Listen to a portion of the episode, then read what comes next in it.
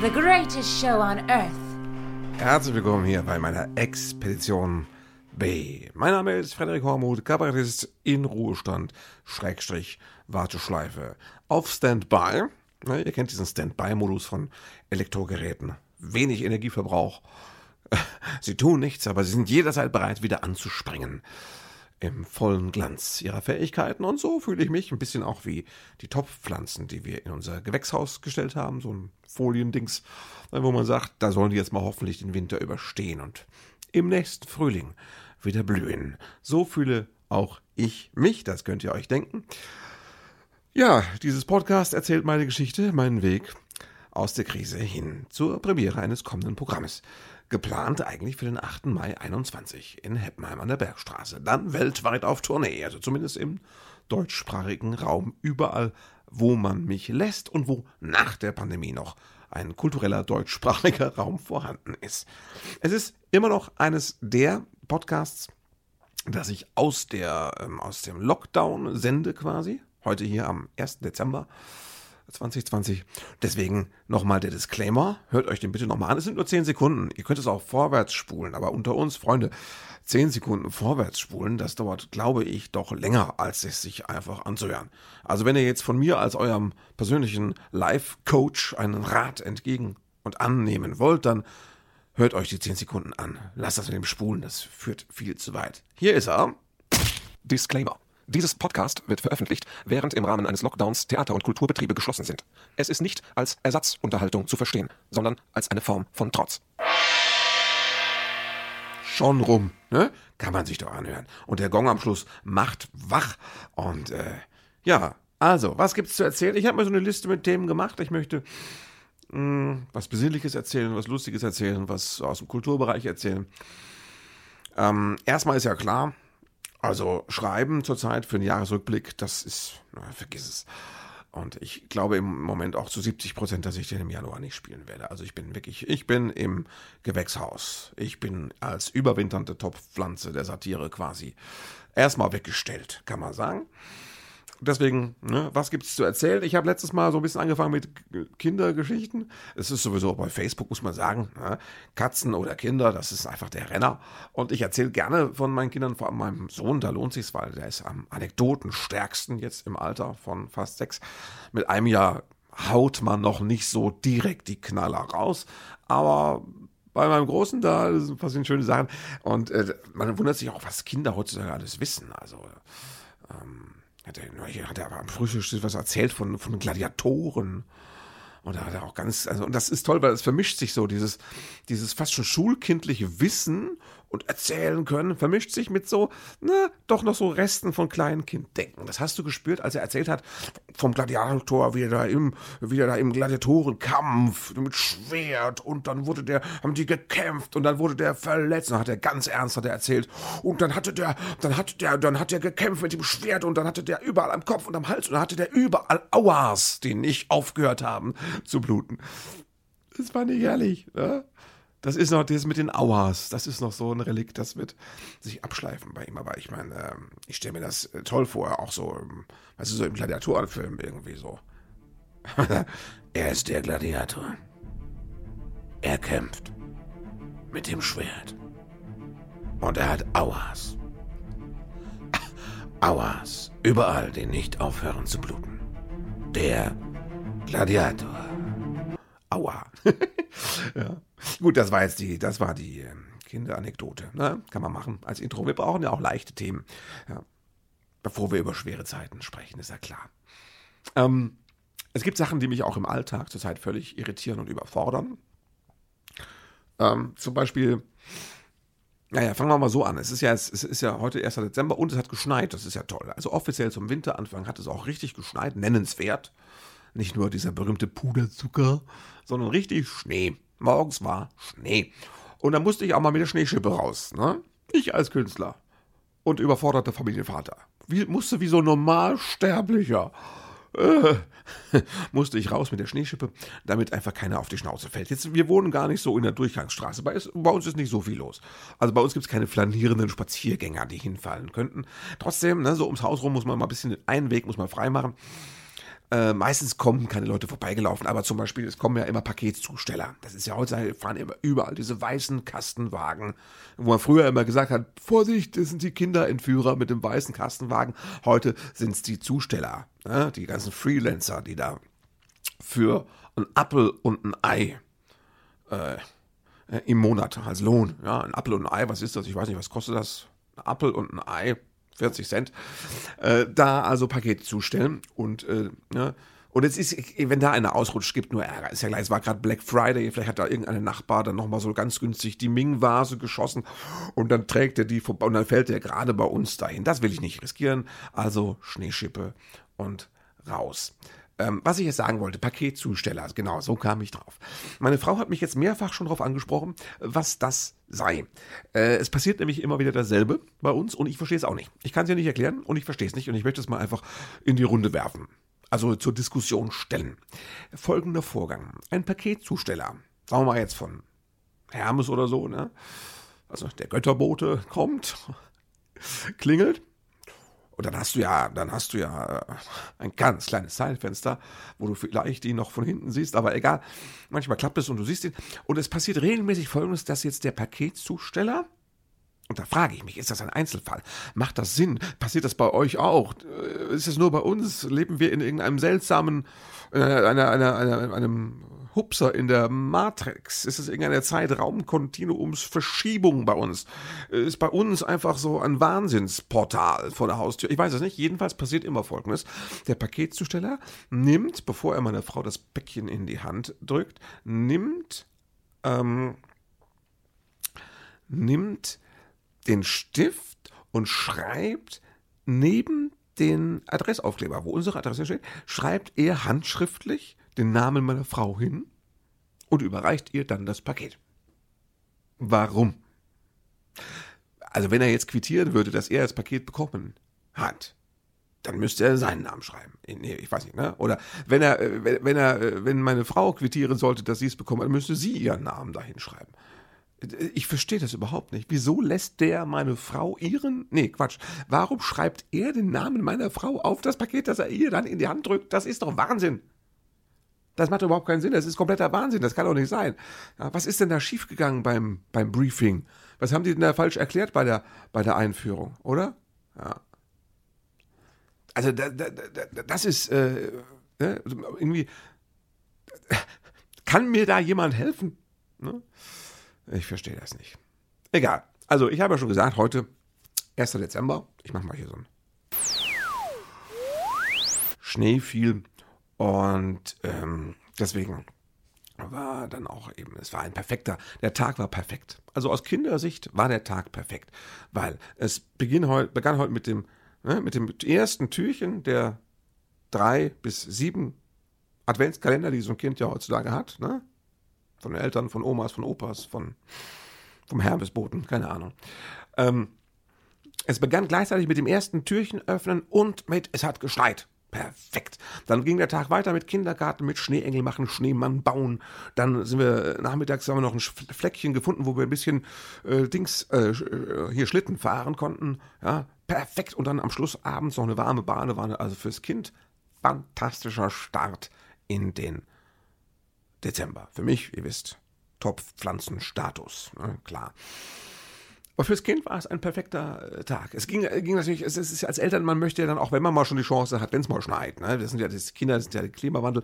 Also mein Sohn, der ist jetzt fast sechs, der hat äh, noch nicht viel Schneeerlebnisse in seinem äh, Leben gesammelt. Also und das ist ja auch, äh, als Eltern will man dann was draus machen. Und du merkst auch gleich, da ist so ein Druck dahinter. Es gibt so einen, so einen, so einen Winterdruck als Eltern. Man möchte einfach, dass das Kind verdammte Scheiße auch mal richtig so einen Wintertag erlebt wenn schon so selten schneit. Und das ging auch schon heute früh los. Auf dem Handy hast du es schon gesehen. Äh, 6.30 Uhr in der Kindergarten, WhatsApp-Gruppe, hatten schon die ersten tatsächlich dann ein Statusbild.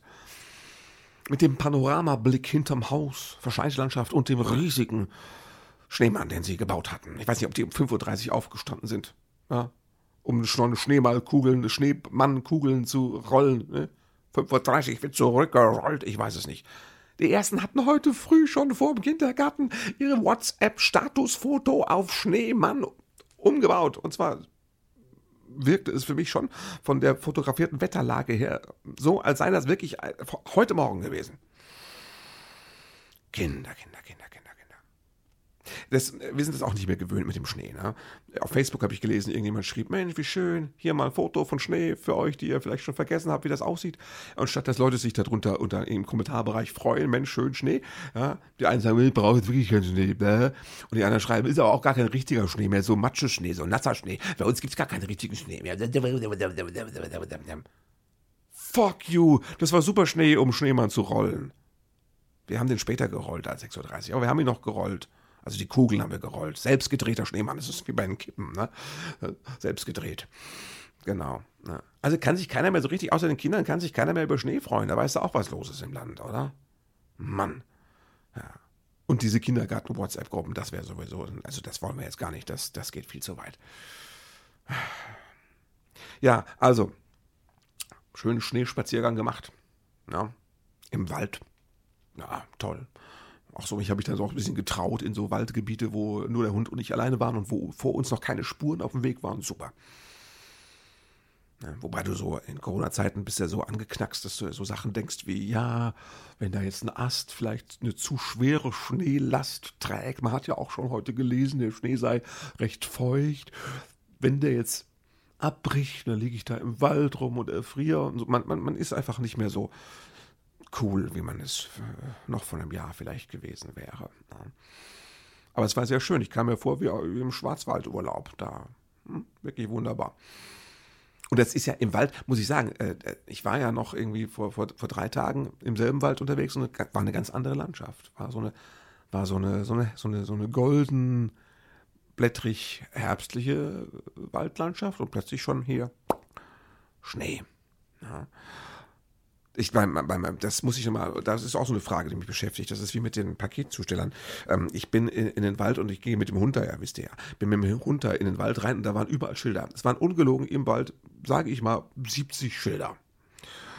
Auf denen stand äh, Drückjagd. Achtung, Ausrufezeichen, Drückjagd. Heute von 10 bis 15 Uhr. Das war das Zeitfenster, in dem ich unterwegs war. Achtung, Vorsicht. So. Stehst du da? Beim ersten Schild denkst du noch, jo, mm. beim zweiten denkst du jetzt, oh, Vorsicht, Vorsicht, und das multipliziert sich so ein bisschen. Das ist so ein, das ist, das steigt in dir, das Gefühl steigt nicht linear an, das ist auch so ein exponentielles Wachstum. Du denkst äh, mit immer mehr Sorge darüber nach. Was heißt denn jetzt Drückjagd und vor allem, was heißt denn Vorsicht? Ich meine, was soll ich denn machen? Ich habe den Hund an alleine, ich gehe aufrecht, ich gehe auf den Wegen, ich gucke links und rechts, ich empfinde das als vorsichtig. Müsste ich noch vorsichtiger sein? Sollten nicht die Typen mit den Knarren vorsichtig sein und mich lieber nicht erschießen? Ich war jetzt auch dahingehend vorsichtig. Ich habe dem Hund jetzt nicht so ein, zum Spaß so ein Rentiergeweih aufgesetzt, von wegen Winterspaziergang oder sowas. Ich, wir sind ganz normal, ich war vorsichtig. Ja. Also, äh, aber du kommst schon ins Grübeln. Ne? Erschießen die dich jetzt hier? Hm? Was heißt Vorsicht? Sie hatten ja nicht äh, verboten draufgeschrieben. Bitte gehen Sie hier nicht. Ne? Vorsichtig. Ich bin sehr vorsichtig eine Stunde durch den Wald gelaufen und dachte immer so, mal gucken, was passiert. Ist nichts passiert. Ne? Ich hab, verstehe ja die Jäger nicht. Liegt vielleicht daran, dass ich Vegetarier bin. Ne? Aber wir wohnen so ein bisschen ländlich und das war auch toll. Da sieht auch der Sohn mal was. Letztens haben wir, da hatte, da, da gibt es immer so ein Haus, da steht immer dran, da steht das ganze Jahr über so ein Schild äh, von wegen Wildfleisch zu verkaufen. Und äh, wenn du jetzt nicht da einkaufen gehst, merkst du davon nichts. Aber letzte Woche hing da plötzlich an der Haustür so, da, so, weißt du, über, über der Haustür so ein, so ein, so ein, so ein, so ein Dächlein mit einem Balken, mit einer Stütze drunter und da hing da so ein ganzes Wildschwein. So wie beim Schlachter. Es war nicht abgezogen, es war noch komplett intakt. Wirkte aber doch eher, sagen wir jetzt, ne, von der Stimmungslage her tot. Und da im Auto saß mein Sohn und ich guck mal da, da hängt ein totes Wildschwein. Und dann sagt er, oh, ich hab's nicht gesehen. Mussten wir auf dem Rückweg extra nochmal langsam fahren, dass er nochmal gucken kann. War der beeindruckt. Ne? Und mein Sohn ist ja cool, der ist ja Vegetarier-Sohn, ne? aber selbst isst er gerne Fleisch. Und was sagt der? Naja, ich esse gerne Fleisch. Ne? Ja, mein Sohn, ich bin stolz auf ihn. Ich bin nicht sicher, ob er weiß, wie das Fleisch genau entsteht. Ich glaube, es geht so darum, dass er denkt, wenn Tiere verstorben sind, dann kann man sie essen. Oder dass es vielleicht so Roadkill irgendwie ist, weil wir essen alles, diese die Wurst besteht aus Tieren, die aus Versehen im Straßenverkehr umgekommen sind. Ich habe keine Ahnung. Ich will das auch nicht thematisieren jetzt. Ne? Das ist äh, so. Aber Jäger, da muss man auch mal sagen, ich, ich habe keinen Zugang zur Jagd. Also das ist äh, für mich schwierig. Ich weiß, das ist ganz wichtig. Das ist ja auch Brauchtum. Ne? Das ist so, das machen Leute ja aus Tradition und, und Brauchtum. Das ist Jagd, das ist sowas wie Hexenverbrennung. Das ist einfach so eine schöne alte Sache, wo man heute viel zu selten Gelegenheit dazu hat. Und die auch umstritten ist. Ne? Deswegen nenne ich das Beispiel, ja. Nein, ich, ich weiß ja, der Jäger ist ganz wichtig, weil ohne den Jäger käme der Wald nicht klar. Ne?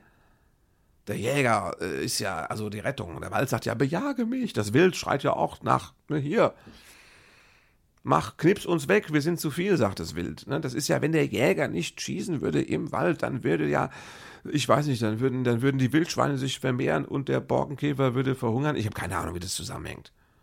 Aber es scheint so, dass die Natur an sich einfach, die ist allein auch hilflos. Ja. Man kann die Natur nicht sich selbst überlassen. Zumindest nicht im deutschen Wald. Da hat ein bisschen Ordnung zu herrschen und da muss auch eben regelmäßig mal jemand rausgeschossen werden. Das gehört sich einfach so. Für die Balance ist doch klar. Nein, ich, ich, ihr merkt das, ich rede wie der Blinde vom, wie heißt es, von der Sonne, keine Ahnung. Also, ne? ich, ich weiß es nicht. Das ist, ähm, die Jagd erschließt sich mir nicht. Ich weiß auch nicht, warum das so wichtig ist. Dass, äh, können die Tiere das nicht unter sich ausmachen? Können sie sich nicht gegenseitig, können sich nicht die Tiere einfach umbringen? Ist das nicht möglich? Kann man da nicht mal drüber reden? Können die Viecher nicht mal so einen Stuhlkreis machen auf irgendeiner Lichtung und mal kurz besprechen, wer jetzt wen wegbeißt und dann ist wieder Balance im Wald? Könnte man das nicht so direkt basisdemokratisch? Ich weiß es nicht. Manchmal habe ich auch nur das Gefühl, Jäger sind spezielle Menschen, die haben so, die haben diesen Tötungsdrang und die, die brauchen das einfach. Weißt du, das braucht, und es ist so ein Deal. Also, der Deal besteht darin, dass man sagt, ihr, bitte kümmert euch ums Gehölz und um den Borkenkäfer, dass ein bisschen Ordnung ist im Wald und dafür dürft ihr als Belohnung einmal im Jahr dürft ihr Tiere totschießen. Ist geschenkt. Vielleicht ist das der Deal. Ich habe keine Ahnung. Ich verstehe es auch nicht. Was willst du machen? Ne? Äh, hier, Funny Piano, Achtung. Ja. Ja, hier, ich habe vorhin gesagt, Weihnachtskalender, das muss man wirklich, Adventskalender, das ist toll. Also da haben wir ja immer, wir haben ja, das ist ja völlig bescheuert bei uns. Kinder haben mehrere und, und meine Frau und ich haben auch einen, weil der Opa sagt, wenn ich dem Kinder welche schenke, dann muss ich euch ja auch. Das ist ja ganz unfair. Der Hund hat sogar einen Adventskalender mit Leckerlis drin. Seid ihr bescheuert? Ja, sind wir. Ich weiß auch gar nicht, ob der Hund sich darüber freut, aber ne, die Kinder freuen sich. Mein Sohn, der macht unglaublich gerne den Kalender für den Hund auf und gibt dann der Lehrer, so heißt die Hündin, ein Leckerli. So, haben alle echt Spaß morgens. Und das Geile ist aber jetzt, wir haben nicht nur diesen normalen Süßigkeiten-Kalender, äh, wir haben auch so, weißt du, so mit, die hängt so am Fenster mit so Säckchen, so schön, wo man dann morgens guckt, was drin ist. Nee, seit diesem Jahr, das ist super, haben wir auch einen Drei-Fragezeichen-Adventskalender. Ich bin noch nicht, weiß noch nicht, wie das ausgeht, aber der ist super. Da muss man, äh, das ist toll. Da liest man jeden Tag, wie auf so einer Art Kalenderblatt, liest man äh, einen Teil einer Geschichte und da muss man ein Rätsel lösen.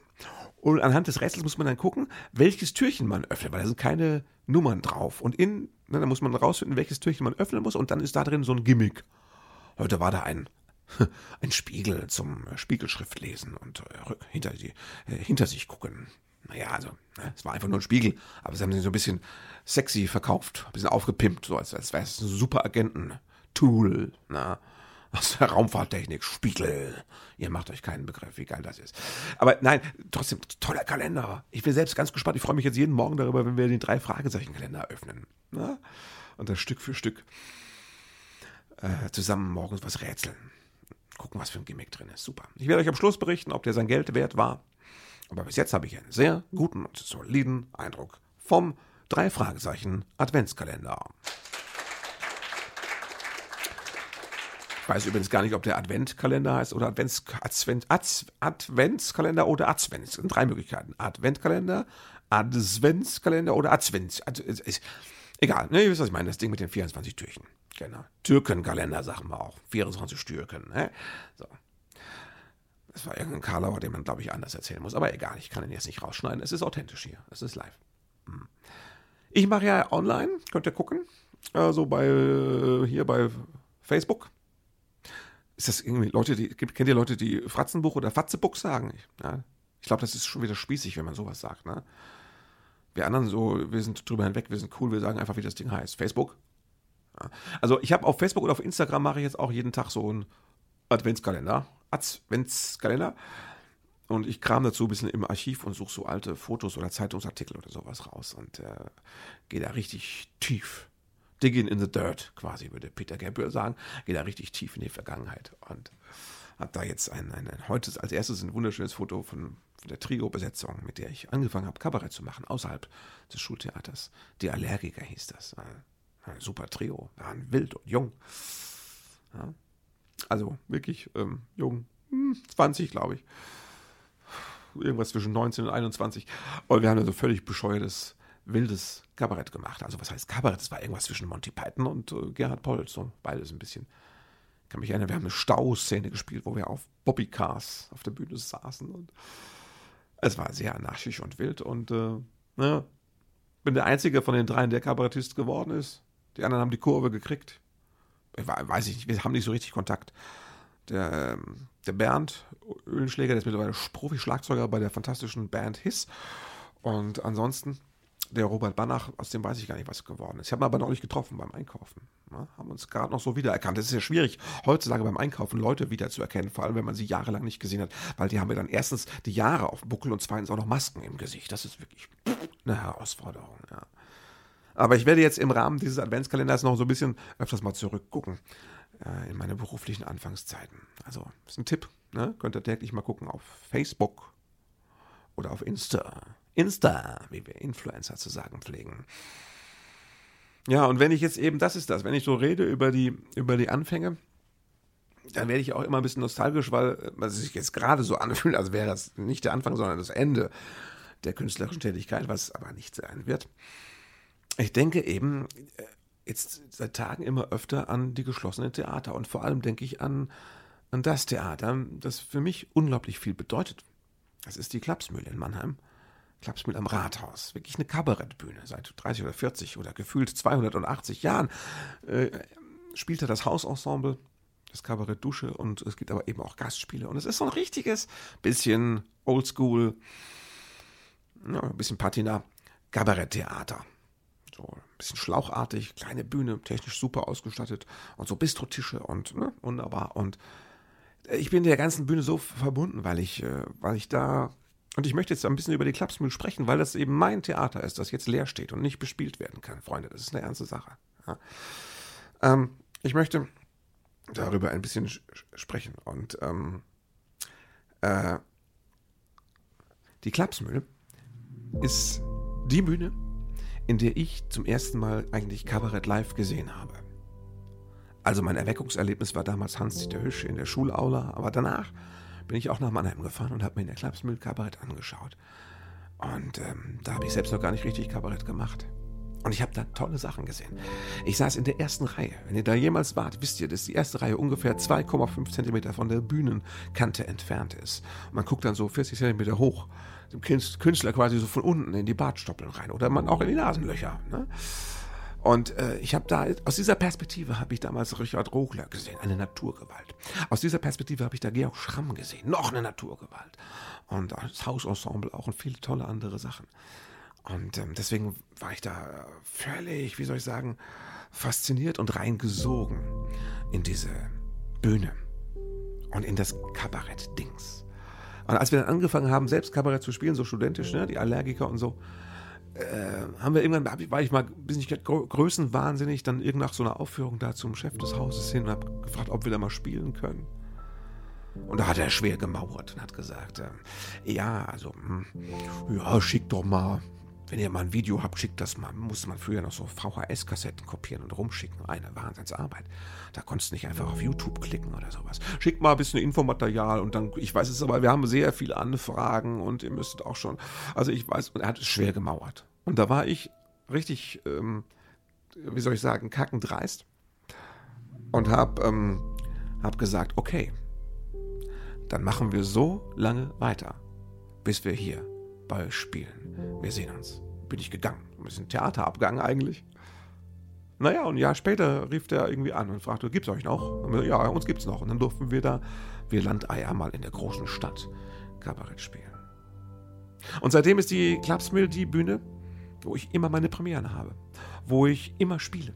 Regelmäßig. Wo ich fürs Hausensemble Texte schreibe. Wo ich ganz viel an Personal mitbekommen habe, ganz viele Kollegen gesehen habe. Wo ich weiß, hinterm Tresen, in welchem Kühlschrank die Cola Light steht und all das. Und ähm, wo ich mich auskenne, wo ich zu Hause bin. Ja, und ähm, wo ich jeden Winkel der Garderobe kenne und liebe. Und mir auch jetzt genau vorstellen kann, wie die Garderobe leer steht und nicht mal die Putzfrau kommt, weil es nichts zu putzen gibt in einem verdammt leeren Theater. Ich denke an Urban, den Techniker, der wahrscheinlich jetzt auch, ich weiß es nicht, irgendwie Kurzarbeit macht oder was. Der seit ungefähr auch 280 Jahren da in dem Laden Technik macht. Ja, wie der immer in diesem Technikerbuff direkt neben der Bühne sitzt und Früher hat er noch während der Vorstellung heimlich geraucht und war so begabt, dass er den Rauch so beiseite ums Eck geblasen hat, dass er nicht auf die Bühne geschwebt kam. Urban, der da immer sitzt und ich werde auch nie vergessen, der auch Geräusche macht. Ich habe ihn einmal mitten, du stehst auf der Bühne und sprichst, plötzlich hörst du ein Geräusch und sagst, Urban, isst du gerade Chips? Ja, hat er. Ne? Und du hast das gehört auf der Bühne. Und der absurdeste Moment war, wie ich irgendwann dachte, was ist das für ein Geräusch? Was kommt da aus dem Techniker Kapuff für ein Geräusch? Und ich breche die Show ab und sage vor den Leuten, Urban, das Geräusch, das kenne ich aus den 80ern. Hast du da einen Zauberwürfel? Hatte er. Es war schon in diesem Jahrtausend. Er hatte einen Zauberwürfel. Weil der die Show natürlich tausendmal, also er hat mein, auch mein Programm immer mal mehrfach gesehen. Der braucht das nicht mehr zu verfolgen. Der macht das auf der linken Arschbacke. Der fährt auswendig da die Einsätze. Da kann er sich auch mal beschäftigen. Und früher hat er zum Beispiel auch mal, einmal, ne, weil dann ist es doch zu sehr aufgefallen, den Zauberwürfel dabei gehabt. Und das ist die Klapsmühl. Ja. Ich denke an Klaus-Jürgen Hoffmann, der mittlerweile gar nicht mehr unter uns weilt, der das Theater begründet hat, der damals uns mal irgendwie, er hatte immer so Pläne. Aus euch machen wir das zweite Hausensemble hier. Dann hat er hier die, die, die äh, Allergiker damals produziert. Das heißt, sie haben uns da die Plakate bezahlt, wir durften Premiere machen und wir haben auch Regie bekommen, kostenlos. So fing das alles an. Und das ist alles diese Bühne, in der ich heute noch spiele oder spielen würde. Zum Beispiel meinen Jahresrückblick. Fünf Tage vor Weihnachten in der Klapsmühl. Ja. Ich wollte euch das nur mal so ein bisschen erzählen, damit ihr mal merkt, dass so ein Theater nicht nur Standortsfaktor, Wirtschaftsfaktor, ähm, systemunrelevanter Faktor ist. So ein Theater ist auch eine Geschichte und sind auch Menschen. Und ähm, so ein Theater ist Leben, ist Kultur, ist Tiefe. Und so ein, so ein Theater ist das, was unsere Gesellschaft und unser Zusammenleben für mich letzten Endes erst wirklich rund macht oder lebenswert. So sehe ich das. So ein Theater hat viel zu bieten an Emotionen. Und so ein Theater kann Menschen begeistern und mit Energie versorgen und mit Ideen versorgen. Und ähm, so ein Theater kann ein Motor sein für Menschen, für Leben, für Gedanken, fürs Herz. Und der Motor steht zurzeit still. Mehr möchte ich dazu eigentlich gar nicht sagen. Es wird Zeit, dass der Lockdown rumgeht und dass wir alle wieder das machen können, was wir am liebsten machen und am besten können. Ja, Quatsch machen auf der Bühne. Ja? Weil das ist ja das, wenn die Theater zu sind, sind die einzigen, die auf Bühnen steigen und Blödsinn erzählen, nur noch die Querdenker. Und ich persönlich finde, das ist kein gleichwertiger Ersatz. Okay, bleibt mir gewogen. Hört auch nächste Woche bitte wieder rein wenn ich erzähle, wie es so vorangeht in meinem Leben, in meinem Berufsleben, in meinem Privatleben und überhaupt. Ja, mein Weg, meine Expedition aus der Krise raus hin zur nächsten Premiere. Am 8. Mai. Übrigens in Heppenheim. Danach spiele ich auch theoretisch in der Klapsmühle. Sicher, natürlich. Passt auf euch auf, bleibt gesund oder wie meine Oma sagen würde, haltet euch munter. Freue mich von euch zu lesen, zu hören. Gebt mir Feedback bei Instagram, bei Facebook oder schickt mir eine E-Mail. Das kann man. Ich habe extra eine E-Mail-Adresse, die kann ich kurz mal sagen. Moment, ähm, hier, das ist nämlich, schreibt eine E-Mail an expedition at frederik-hormuth.de. ich glaube, das ist die Adresse. Probiert's doch mal aus. Und wenn nicht, dann schimpft er auch, äh, auf Facebook mit mir. Also, bis nächste Woche. Okay? Das war's. Hier kommt das Outro. Thank you for being a part of this show.